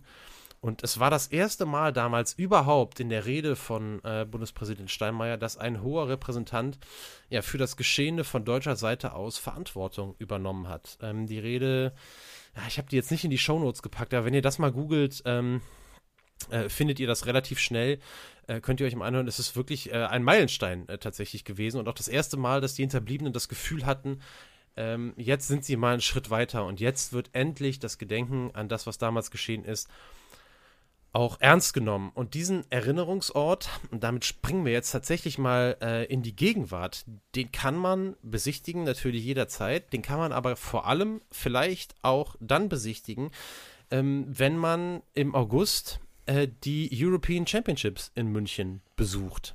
Da kann man dorthin. Äh, wir haben ganz am Anfang schon mal drüber gesprochen. Das ist das größte Sportereignis im Olympiapark in München seit 50 Jahren, seit eben den Olympischen Spielen 1972.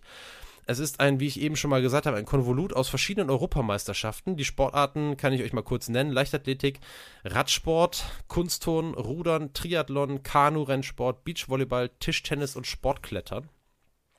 Und es gab diese European Championships schon einmal im Jahr 2018, nämlich da fanden die damals in Glasgow statt, während die Leichtathletik-Wettbewerbe parallel dazu ausgetragen wurden, allerdings in Berlin. Ähm, und tatsächlich ist es so, dass sich die European Championships da in, in München in diesem Jahr in vielerlei Hinsicht irgendwie an den Olympischen Spielen 72 orientieren werden. Ähm, grafische Designs, Stichwort Ottel Eicher, die von 1972 sind, äh, die wurden im Prinzip neu bearbeitet, neu aufgesetzt, also in Gedenken auch an Ottel Eicher. Die European Championships sollen weltoffen sein, tolerant sein. Es gibt eine ganze Menge Nebenevents, Konzerte, Ausstellungen, ähm, das Programm. Ich kann euch das mal in den Show Notes verlinken. Ähm, wenn man das Programm liest, dann muss man aber echt mal wieder feststellen, also zumindest ist es mein Eindruck, äh, dass das Gedenken an das Attentat zwar stattfindet, aber doch wieder zur Nebenrolle verkommt. Ähm, und vielleicht kann man so ein bisschen gehässig sagen, dass die European Championships in dieser Hinsicht dann auch wieder in der Tradition der Olympischen Spiele von 72 stehen. Ähm, man darf aber auch nicht vergessen, vielleicht ist das auch irgendwie so ein Thema, was wir gleich auch noch mal ein bisschen ähm, tiefer besprechen. Das ist halt auch alles andere als einfach damit umzugehen. Das muss man einfach sagen, denn ähm, bei, nee, das ist jetzt doof gesagt, nicht bei allem, sondern man darf die Dinge einfach nicht, will es nicht vergleichen, man will keine Vergleiche ziehen, aber es gab eben auch noch andere Aspekte der Olympischen Spiele. Die Stadt München hat natürlich extrem davon profitiert und auch da, auch daran wird irgendwie gedacht, jetzt während die European Championships dann stattfinden werden, denn die ganze Infrastruktur, sportliche Entwicklung, kulturelle Entwicklung, ich meine das Olympiastadion, äh, ist äh, ein Grund dafür, dass der FC Bayern München äh, diese Erfolgsreise machen konnte, die sie überhaupt gemacht haben. Die haben ein Stadion bekommen in einer Zeit, als äh, Ticketeinnahmen der mit Abstand größte Faktor waren. Und auf einmal hatten die dann ein Stadion mit, was weiß ich, irgendwie über 70.000 Zuschauern und konnten damit anfangen, irgendwie ihren finanziellen äh, ihren finanziellen Erfolgszug da zu feiern. Auch das hängt mit den Olympischen Spielen von 1972 zusammen. Und ähm, was wir jetzt irgendwie versuchen wollen, ist ähm, auf der einen Seite finde ich irgendwie, ich war 2018, war ich ja selber, äh, habe ich ja schon mal erzählt, bei der Leichtathletik EM in, in Berlin. Das ist einfach ein super geiles Ereignis und das findet eben in diesem Jahr im Olympiastadion statt. Und wenn ihr irgendwie die Möglichkeit habt oder euch fragt, ey, was mache ich denn im August? Ich kann ja mal ganz kurz sagen, das ist vom, ich habe es mir irgendwo hier aufgeschrieben, 11. bis 21. August. Ähm, dann geht dahin. Also, ähm, das ist einfach irre. Das ist so ein richtig olympisches Flair, kommt da irgendwie auf. Und ähm, man, ich finde, man, man soll das auch feiern dürfen und man soll das auch zelebrieren dürfen. Und ich würde mir aber natürlich wünschen, nachdem wir uns jetzt so intensiv mit diesem Thema auseinander, äh, auseinandergesetzt haben, mit diesem Attentat, dass es eben dann doch mehr ist als nur eine Nebenrolle und vielleicht eine der Erinnerungsstationen. Denn das ist dann einfach irgendwie zu wenig. Und vielleicht äh, weiß ich nicht, seid ihr so ein bisschen sensibilisiert jetzt dafür, das muss ja auch nicht während der European Championship sein, wann immer ihr irgendwie in München seid und die Gelegenheit habt, euch äh, den Olympiapark da anzuschauen, dann schaut euch auch das an und ähm, ja. Und dennoch würde ich aus einem bestimmten Grund auch gerne jetzt irgendwie zum, zum Schluss nochmal so einen kleinen Dreh machen in Richtung sportlicher Seite ähm, des Ganzen, sportliche Seite eines solchen Großereignisses, denn diese, dieses Olympia-Attentat von 1972 hat in allererster Linie natürlich, das Schlimmste daran ist, dass Menschen ihr Leben verloren haben. Und in der Nebensache dabei hat es natürlich aber auch dafür gesorgt, ähm, dass ein großes Sportfest völlig zur Nebensache wurde, um es mal so zu sagen. Natürlich wurde das nachher weitergemacht und es wurde versucht, irgendwie in den Fokus zu machen und so, so schnell wie möglich zum Alltag überzugehen. Aber de facto ist es natürlich so, dass, das, dass der Sport völlig in den Hintergrund gerückt ist. Und da gibt es natürlich auch in, die, in, in einer ganz anderen Form und natürlich viel abgeschwächteren Form, aber natürlich auch Leidtragende. Und unter anderem sind das eben auch Sportler. Und wir haben uns ähm, im Vorfeld mal gefragt, wie können wir eigentlich ähm, mal auch so ein bisschen illustrieren, was bedeuten solche Ereignisse eigentlich für Athleten. Ne? Das ist so ein bisschen dieser kleine Punkt, wo ich gesagt habe, wir sind ein Sportpodcast und das interessiert uns eben auch. Und zum Glück haben wir ja einen sehr guten Draht zu Pamela Dudkiewicz-Emmerich, ehemalige äh, Weltklasse-Hürdensprinterin. Ihr habt sie zum ersten Mal bei uns gehört als Interviewpartnerin in der Folge zu Katrin Krabbe. Und für die war die Leichtathletik-EM 2018 ganz bestimmt noch äh, tausendmal toller als für mich. Ähm, denn, äh, ja, warum? Das werdet ihr jetzt gleich von ihr tatsächlich selber hören. Sie geht nämlich da nochmal sehr, sehr genau drauf ein. Unsere Rubrik Pams Voicemail hört ihr jetzt zum ersten Mal. Äh, ich freue mich sehr, dass das jetzt geklappt hat. Ich bin mir ganz sicher, wir werden das noch einige weitere Male machen, weil es einfach immer mega spannend ist, irgendwie Eindrücke wirklich von Athleten selber zu kriegen die wir euch einfach gar nicht geben können. Ja, also das muss man einfach so sagen. Und keine kann das so eloquent erzählen, wie Pam das kann. Und das werdet ihr jetzt wieder hören. Und ähm, ja, viel Spaß erstmal dabei. Und dann äh, sprechen wir gleich tatsächlich auch ein bisschen noch über die Rolle der Sportler und die Gründe dafür, warum es eventuell auch ähm, Argumente dafür gibt, dass es gar nicht falsch war, die Spiele äh, fortzusetzen. Ähm, zumindest gibt es ein paar Argumente, die dafür sprechen könnten, bei der ganzen Anzahl an Dingen, die ganz sicher dagegen sprechen. Dazu dann später mehr. Jetzt erstmal Pam. Bis gleich. Ja, ein Großereignis im eigenen Land ist einfach anders. Ähm, ich durfte das ja 2018 bei der Europameisterschaft in Berlin äh, miterleben und ähm, habe da ja sogar, ähm, bin da ja Vize-Europameisterin geworden, was natürlich so der krönende Abschluss war.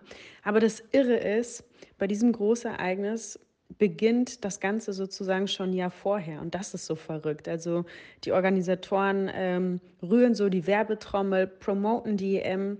Und das Ding ist, die Leichtathletik ist natürlich voller Persönlichkeiten und Leistungsträger, aber eben wirklich auch zu groß, um Geschichten sozusagen in der Tiefe zu erzählen. Athleten ein Profil zu verleihen und so eben eine Verbindung zum äh, Publikum aufzubauen. Also was damals so, dass eben dieses Jahr vorher schon sozusagen eine Auswahl an Athleten äh, festgelegt wurde, die für die Vermarktung genutzt wurden. Und ich hatte das Glück dabei zu sein und habe also auch schon gespürt, was für eine große Aufmerksamkeit im Vorfeld da ist. Und äh, ja, dieses Promoten war dann natürlich Interviews, ähm, aber es war auch um sozusagen den Athleten das Profil zu verleihen. Wir wurden gefilmt bei Trainingslagern, wo wir Spiele miteinander gemacht haben. Äh, um sozusagen den Athleten auch mal privat kennenzulernen. Ähm, ich war auch in Berlin, habe äh, das Stadion besucht, habe die Stadt besucht ähm, und es wurden Fotos geschossen für das ähm, Berlin 2018 Magazin. Also es war eine irre Aufmerksamkeit und ich habe mich, das hat mich echt motiviert und auch so meine Freude, meine ich nenne es jetzt mal positive Anspannung, meine Neugierde so richtig hochgetrieben. Und ich kann mir vorstellen, dass das bei dem sportlich, äh, sportbegeisterten Publikum auch so war.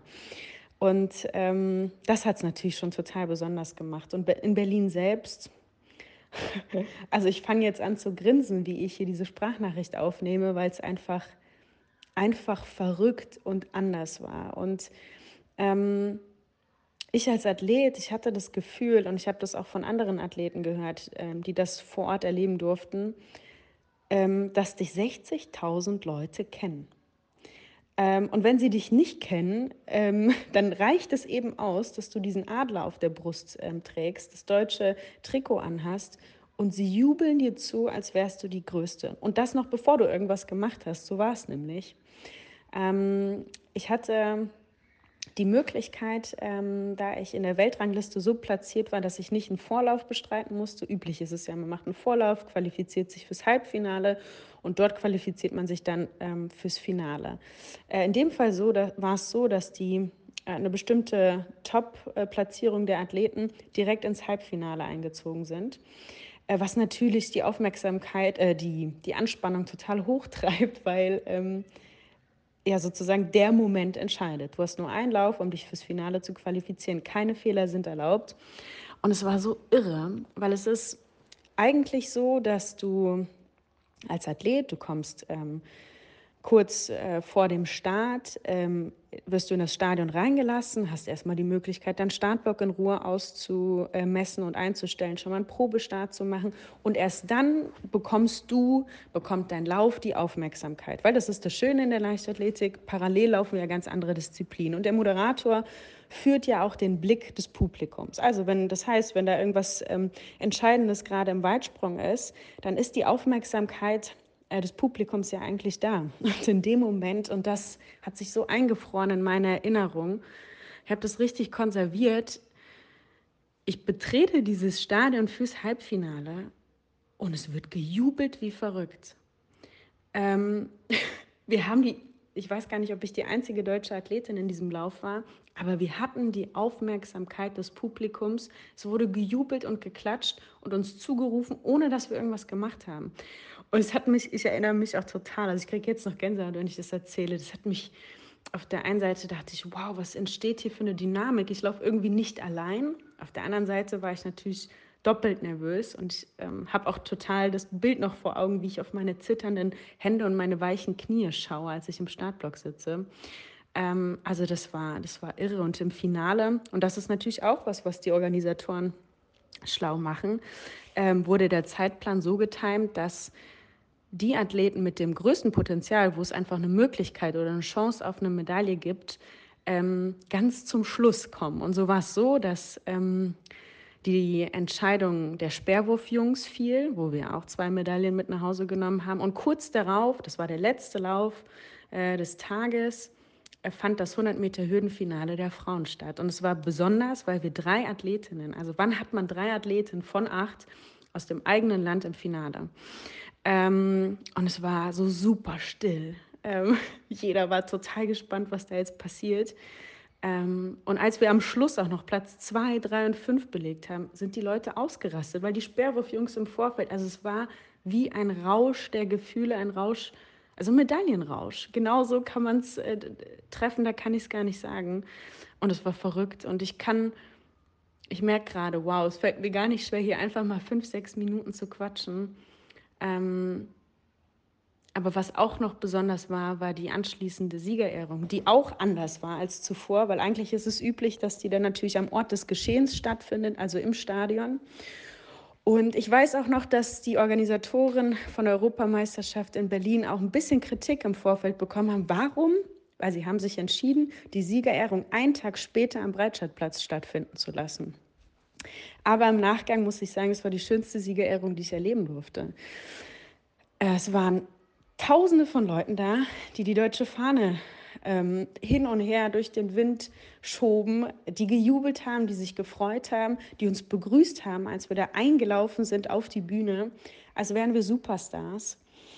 Ähm, es wurde Musik gespielt, es wurde getanzt, es wurden Emotionen gezeigt und wir haben unsere Medaillen bekommen. Also ich hätte mir keine schöne, schönere Siegerehrung ähm, vorstellen können. Und wenn ich das jetzt in einem Wort beschreiben müsste, was da passiert ist, dann war diese, dieses große Ereignis im eigenen Land, hat so ein heftiges, so ein krasses Wir-Gefühl geschafft. Und ich glaube, das gibt es nirgendwo anders. Ja, und in diesem Jahr findet die Europameisterschaft in München statt. Wieder im eigenen Land. Und als ich, ich erinnere mich noch daran, als ich das damals erfahren habe, ähm, dass, dass das der Austragungsort wird, dachte ich, konnte ich mein Glück kaum fassen, weil man als Athlet, besonders so die Top-Jahre, die sind ja rar. Also eine Karriere ist da ja ganz begrenzt. Und ich dachte, boah, wie viel Glück kann man haben, dass ich zwei große Ereignisse in Deutschland miterleben darf. Und vielleicht sogar auf meinem Top-Niveau. Das war zumindest der Plan. Ähm, und deswegen wollte ich auch unbedingt die EM in München noch mitmachen. Ähm, und dann meine Karriere beenden. Aber äh, ich habe es vorher getan, weil der Körper einfach nicht mehr wollte. Und ähm, ja, ich, ich bereue die, äh, die Entscheidung auch überhaupt nicht. Ähm, aber auch diese Reaktion, diese Riesenfreude im Vorfeld hat mir natürlich gezeigt, wie besonders das war. Und in dem Fall wäre es sogar so gewesen, eigentlich hat, findet ja eine Europameisterschaft alle zwei Jahre in der Leichtathletik statt. Durch Corona ist die Europameisterschaft 2020 komplett entfallen. Also die wurde auch nicht irgendwie aufgeschoben oder auf ein anderes, äh, anderes Datum vertagt, sondern die war einfach weg. Und in dem Fall wäre ich also sogar als Vize-Europameisterin an den Start gegangen, was ja total besonders ist, ähm, irgendwie den Titel auch verteidigen zu wollen. Aber es ist anders gekommen und ähm, ich bin damit fein. Und äh, ich freue mich, wie viele andere deutsche Athleten und vor allen Dingen das deutsche Publikum nochmal die Möglichkeit und dann auch noch in München, in diesem, ja, auf diesem historischen Boden, ähm, Leichtathletik der Extraklasse erleben und spüren kann und vielleicht danach versteht, was ich mit diesem Wir-Gefühl meine. So, vielen Dank, äh, Pam, erstmal an dieser Stelle. Äh, ich hoffe, äh, das war für euch so aufschlussreich, wie das für uns auch war. Sehr, sehr spannend und ähm, ja, ich kann das nur nochmal sagen. Ich erinnere mich noch sehr, sehr gut daran, an diesen, an diesen Lauf auch und ähm, bin froh, dass Pam ähm, mit ihrer Entscheidung äh, nicht mehr Leistungssportlerin zu sein glücklich ist, ähm, hätte sie aber natürlich auch gerne äh, nochmal gesehen und vielleicht, sie hat gesagt, ihren Titel zu verteidigen vielleicht ja sogar noch einen draufzusetzen.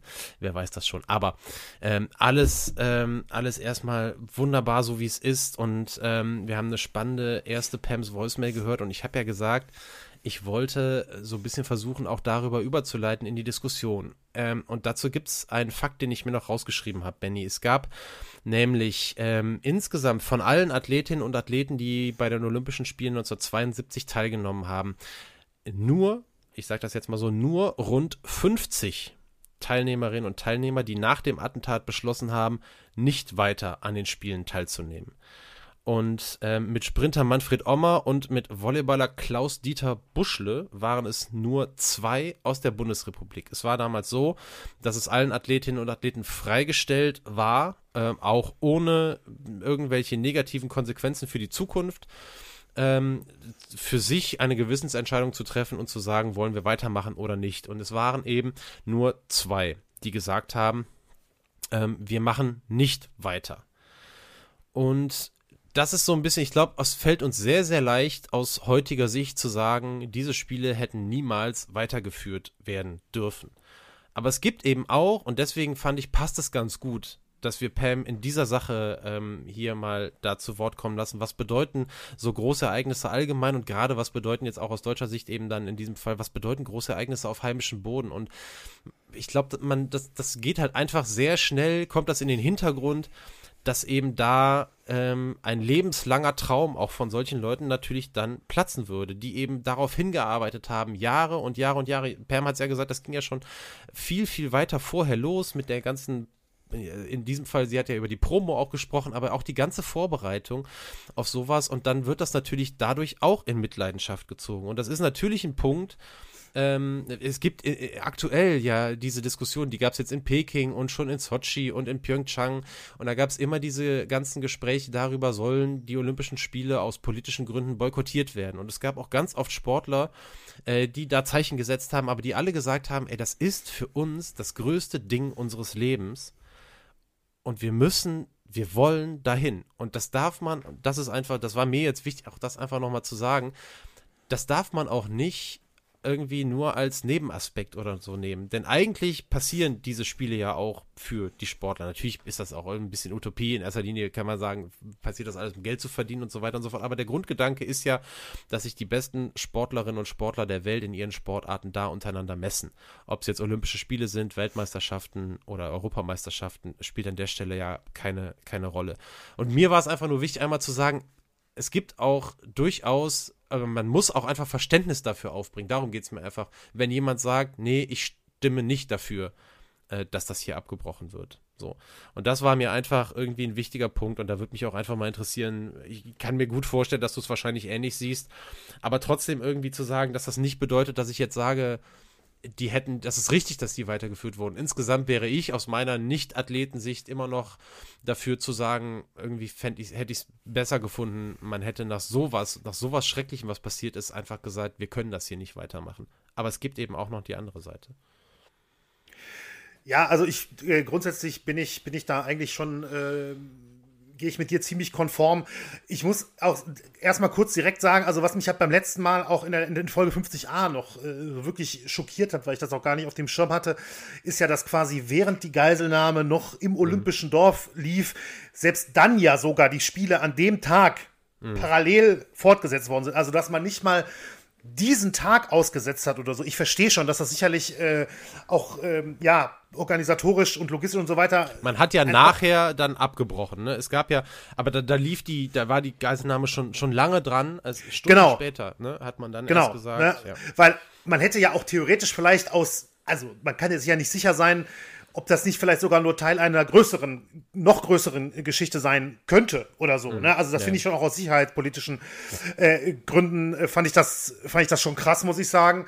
Und ich stimme dir auch da, was was die was die Sportlerinnen und Sportler angeht, gerade bei bei Olympischen Spielen. Das ist natürlich für ähm, für die allermeisten, die dort teilnehmen, also wahrscheinlich 99 Prozent, die dort teilnehmen, das äh, größte Ereignis der sportlichen äh, Karriere wir wissen das, das ist, das ist wahrscheinlich damals genauso gewesen wie heute, nehme ich jetzt einfach mal an, aber man kriegt das heute genauso mit.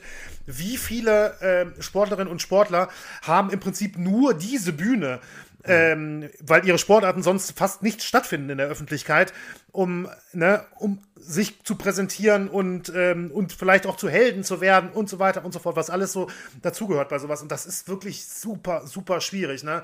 Ähm, also klar, wir haben es, wir haben es, äh, ich hätte niemals, hätte ich gedacht, also was muss passieren, damit Olympische Spiele mal abgesagt oder verschoben werden oder so. Wir hatten es jetzt ja nicht lange her. Corona-Pandemie hat ausgereicht, um äh, aus Tokio 2020, obwohl es glaube ich ja immer noch unter dem Namen natürlich lief, aber ne, ja, ja, streng genommen Tokio 2021 ja. hm. zu machen, genau. Und äh, da kann ich nur zum Beispiel sagen, habe ich das damals natürlich mit, äh, ziemlich intensiv mitbekommen, äh, was im Boxen so passiert ist, wo dann eben in verschiedenen Ländern, unter anderem in äh, Großbritannien, damals auch einige gesagt haben, das klaut uns hier ein Jahr unserer Karriere. Wir wollen danach Profis werden. Wir warten nicht.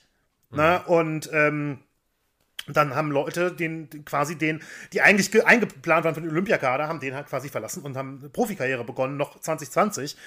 Ähm, teilweise konnten, haben, konnten sie dann auch 21 äh, bei Olympia teilnehmen, weil es mittlerweile ja gelockert ist im Boxen. Aber ich meine, das sind so Sachen, ähm, genauso wie jemand, ja, ich meine, die Leute arbeiten darauf hin, ja, ja, ja, im Prinzip monatelang ne, auf, auf dieses große Ereignis hin und dann, das ist, das ist schwierig. Man kann ja gar nicht, also alle zufriedenstellen kann man ja überhaupt nicht. Ne, aber ähm, so, so dieses Thema begleitet uns ja auch nicht zum ersten Mal. Ne? Was muss hm. man, also muss man abbrechen, nachdem etwas Furchtbares passiert ist? Wir hatten ja sogar in der Wrestling-Folge mit Owen Ja, habe ich mich auch gerade ne? erinnert. Mhm. Der, der, ging mir gerade durch den Kopf, ähm, wo wir dann auch gesagt haben, äh, da gibt es sicherlich auch verschiedene äh, Punkte. Wir waren ja beide der Meinung, das hätte man niemals äh, weiterlaufen lassen dürfen, diese Show damals. Ich muss allerdings auch sagen, was mir auch gerade in den Kopf kommt, ähm, ist natürlich nicht jetzt von der Dramatik her ähm, nicht zu vergleichen, aber. Das ist so ähm, schwer, ne? man, man, man ertappt sich hier ganz kurz, man ertappt sich hier die ganze Zeit, man will nichts Falsches sagen. Ne? Du hast wahrscheinlich dieses Gefühl auch, ja, weil, ja. Man diese, weil man diese elf Toten mit nichts irgendwie vergleichen will. Ne? Aber ich hoffe, ihr wisst, in welche Richtung wir uns hier bewegen, auch argumentativ. Ne? Es geht hier nicht darum, äh, es geht auch nicht darum, eine Pandemie mit diesem Attentat zu vergleichen. Darum geht nein, es nicht. Nein, nein, ne? nein, nein. Es geht nein, einfach nur. Ähm, um, um, um, um, ja, um, um, um darum auf verschiedene Sichtweisen zuzulassen. Sorry, Benny, ich habe dich jetzt äh, da nee, äh, kein, kein Problem. Nee, was mir gerade noch durch den Kopf ging, äh, weiß ich, hast vermutlich jetzt, nehme ich mal an, auch mitgekommen, ich, mitbekommen, ich glaube im März oder was, Formel 1 in Saudi-Arabien, wo es da diesen Raketenangriff ja, ähm, ja, ja, auf, in Jeddah gab, wo, mhm. genau, genau, wo Max Verstappen äh, auf der Strecke im freien Training sagt, hier riecht's nach Rauch, ist das mein Auto? Ne? Mhm. So nah waren die dran und ähm, das hat einfach, das ist einfach weitergelaufen. So, das war offensichtlich, ich will jetzt nicht sagen kein Thema, aber wie auch immer das Thema gewesen ist, es wurde sich entschieden, nichts damit äh, anzustellen. Klar, es war jetzt nicht direkt die Formel 1 in dem Sinne betroffen, wie es jetzt natürlich 72 war, aber ich finde schon auch, dass das durchaus ja, zum Nachdenken anregen könnte, äh, ob man denn dieses Rennen stattfinden äh, lassen kann oder dieses Wochenende. Und ähm, es ist, ja, es ist schwierig. Also verschiedene Gesichtspunkte, keine Frage. Ne? Also 72, ja, ich würde aus heutiger Sicht natürlich auch sagen, das ist schon schon hart, also nachdem, so wie das Ganze ausgegangen ist, ähm, die Olympischen Spiele weiter als, was ja auch ein großes Fest ist natürlich, ne, ist ja ein Sportfest im Endeffekt, auch für alle, die, äh, die vor Ort sind. Äh, aber ich kann natürlich auch jeden, äh, jede Athletin und jeden Athleten verstehen, der, der sagt, ja, das ist hier vielleicht meine letzte Chance. So, mhm. ne, also Ja. Ich glaube, es ist, es ist in diesem Fall vielleicht vielleicht einfach nicht die, die Aufgabe der Sportlerinnen und Sportler, also diejenigen, die das aus Gewissensgründen einfach nicht mehr mit sich vereinbaren konnten, die haben es dann ja gemacht, aber man sollte es jetzt auf nicht, jeden Fall nicht an den Sportlerinnen und Sportlern festmachen, ob das Ding jetzt weiterzulaufen hat oder nicht. Nein. Und am, und am Ende äh, muss man ganz ehrlich sagen, ähm, in erster Linie war es damals so, dass das dass die Fortsetzung der Spiele ähm, natürlich den Verantwortlichen in den Kram gepasst haben, weil es eben die Chance gab, dass dadurch eben andere Schlagzeilen wieder geschrieben werden. Ne? Und die wurden ja nachher auch geschrieben und es wurde sich eben natürlich dementsprechend weniger auf das Attentat fokussiert. Das ist das eine. Und das andere, und das ist vielleicht noch der letzte Punkt, den ich gerne mit reinbringen will, das ist der, das ist der Zeitgeist und das ist die Zeit, in der das passiert ist.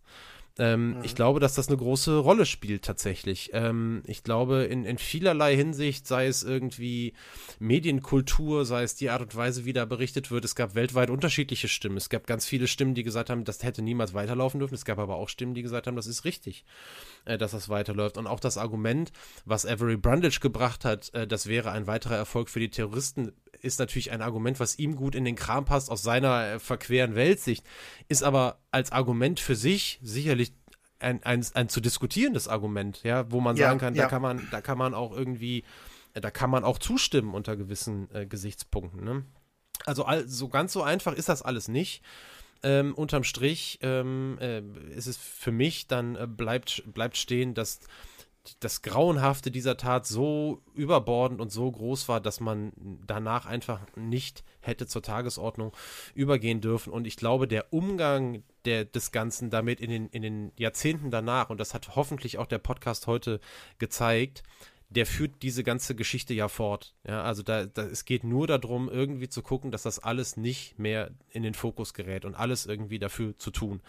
Und das ist eigentlich dann die zweite Tragik an dieser ganzen Geschichte, finde ich. Und ähm, dass aber auf der anderen Seite Sportlerinnen und Sportler ähm, für sich sagen, ähm, ich bin jetzt nicht in der Lage zu sagen, ich will das jetzt nicht mehr machen, das, da, da habe ich auch einfach großes ähm, Verständnis für. Äh, das ja. Äh, ja. muss ich ähm, an der Stelle auch einfach sagen. Und dementsprechend fand ich, hat das irgendwie gut gepasst. Ich habe mit Pam tatsächlich auch irgendwie im Vorfeld überlegt, könnte man ähm, könnten wir vielleicht etwas konkreter noch darauf eingehen, wie hätte, also nach dem Motto, wie hätte Pam in der Situation reagiert? Und wir haben uns aber dann beide entschieden zu sagen, es macht überhaupt keinen Sinn, da jetzt irgendwelche Dinge zu machen, weil du immer auf irgendwelche komischen Vergleiche kommst und weil zum Glück natürlich es auch so ist, dass, äh, dass Pam in so einer Situation, die eins zu eins damit irgendwie vergleichbar wäre, natürlich glücklicherweise niemals war. Und dementsprechend wäre das alles ähm, irgendwie recht hypothetisch geworden und von daher ähm, finde ich, haben wir das auf diese Art und Weise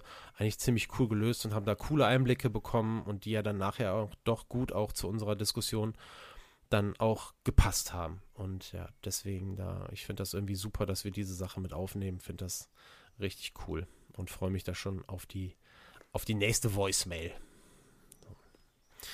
Ja, ja, Benny, was soll man äh, sagen? Wir sind tatsächlich am Ende angelangt. Also zumindest am Ende meiner Notizen. Also ich bin hier. das ist äh, meistens auch mit dem Ende der Folge gleichzusetzen, ungefähr stimmt, zumindest. Ja. ja, aber wir können ja diese Folge etwas machen, was wir letzte Folge nicht machen konnten. Ähm, und zwar äh, kann Daniel Benny fragen: Benny, was bringst du uns denn eigentlich für Folge 51 mit? Hast du dir, hast du dir überlegt, wie du es anteaserst? Ich habe richtig Bock auf die Folge. Ja, also äh, das mit dem Anteasern, die Serie setzt sich auch in den zweiten 50 offensichtlich fort. Ich habe jetzt ehrlich gesagt keinen richtig guten Teaser. Wir gehen auf jeden Fall ähm, mal wieder in den US-Sport. Äh, so viel möchte ich auf jeden Fall sagen. Ähm, ist ja jetzt auch ein bisschen her gewesen tatsächlich wieder. Und haben da äh, ja, eine bestimmte Person im, im Fokus stehen, äh, die ja während ihrer Karriere, nach ihrer Karriere immer wieder mit diversen Eskapaden und Skandalen aufgefallen ist. Allerdings in dem, was sie getan hat, sportlich gesehen, äh, wirklich zu den besten mhm. aller Zeiten gehört. Also vor allen Dingen äh, jetzt in, in ganz speziellen äh, Attributen und, und Punkten. und ähm, was? Ja, nee, nee, du hast ja vollkommen recht. Ich, ich weiß ja nur, um ja. wen es geht und ich merke, wie, ja, ja, du, wie du umschreibst, äh, welche Begriffe, oder ist, andersrum, welche wie, Begriffe du vermeiden willst. Ja, genau. Ist wie Tabu, Tabu spielen. genau, also, ähm, das auf jeden Fall, äh, ja, nee, so viel, so viel möchte ich dazu sagen und ich denke, das wird wird, hoffe ich zumindest auch, vielleicht, vielleicht wieder eine Folge sein, in der auch der eine oder andere Schmunzler mehr dabei sein kann, als jetzt bei, den, bei dem sehr ernsten Thema natürlich jetzt in Folge 50 äh, oder in beiden Folgen zur Folge 50. Und äh, ansonsten, ja, haben wir natürlich dann die vorerst, also natürlich nicht die letzte Top 3, aber der aktuell laufenden Top 3 Serie, äh, die vorerst äh, letzte, nämlich die Lieblingssportler der 2010er Jahre. Ja. Und es wird die vorletzte Folge vor der Sommerpause sein. Das auch das ist korrekt. Auch schon mal sagen. Aber dazu dann irgendwie dann, dann mehr. Ja, wir, du hast ja schon gesagt, wir nehmen etwas früher auf schon. Das heißt, wenn ihr Top 3 Vorschläge einschicken wollt, habt ihr noch genau, äh, wenn, angenommen, ihr hört am Sonntag, habt ihr noch 1, 2, 3, 4 Tage Zeit. Genau. Uns äh, genau. Top 3 Listen zu schicken. Richtig. Okay. Alles Dann, äh, ja, bleibt mir nur noch äh, zu sagen, danke fürs Zuhören. Wie jedes Mal, Daniel, vielen Dank für äh, wirklich diese Mammutaufgabe hier. Ich sag dir ganz ehrlich, Ben, ich bin, ich bin froh, dass es jetzt vorbei ist. Also es ist ja, es ist ja nicht so, dass wir irgendwie da die Möglichkeit haben, da jeden Tag an diesem Thema zu arbeiten. Aber am Ende vergehen doch ja jetzt, es ist jetzt über einen Monat vergangen, äh, seit dem Beschluss, das Thema zu machen, bis jetzt. Und irgendwie lässt, das geht dir ganz bestimmt genauso, immer in den zwei Wochen, gerade in denen man selber dran ist, das Thema verfolgt einen ja eigentlich immer, ne? Auch wenn man halt nicht immer dran arbeiten kann, aber gedanklich ist man, äh, geht das nie so hundertprozentig weg. Und wenn, wenn man irgendwie so ein Buch da hat, dann ist man dann doch wieder abends, ach komm, dann kann ich noch fünf Seiten lesen oder man bereitet sich noch ein anderes Thema vor und denkt, ach komm, abends, anstatt irgendeinen dämlichen Film zu gucken, gucke ich gucke ich diese Sportdoku oder so, ne? Also das ist ja, und gerade jetzt, nachdem, äh, nachdem es jetzt echt vier Wochen lang äh, hier so präsent war, äh, bin ich auch froh, dass das jetzt erstmal abgeschlossen ist. Ja, absolut. Kann ich, kann ich mehr als nachvollziehen. Das war wirklich auch, äh, ja, das war auf jeden Fall ähm, sicherlich die, die aufwendigste Vorbereitung, die wir, ja, die irgendwer von uns bisher hatte. Das, das ist, glaube ich, zweifellos der Fall. Okay, gut. Also von meiner Seite, wie gesagt, ja, Dankeschön, Daniel. Danke, Danke an die Hörerschaft, wie immer. Und dann hören wir, hören wir uns in zwei Wochen. Genau, bis dann. Ciao, ciao. Ciao.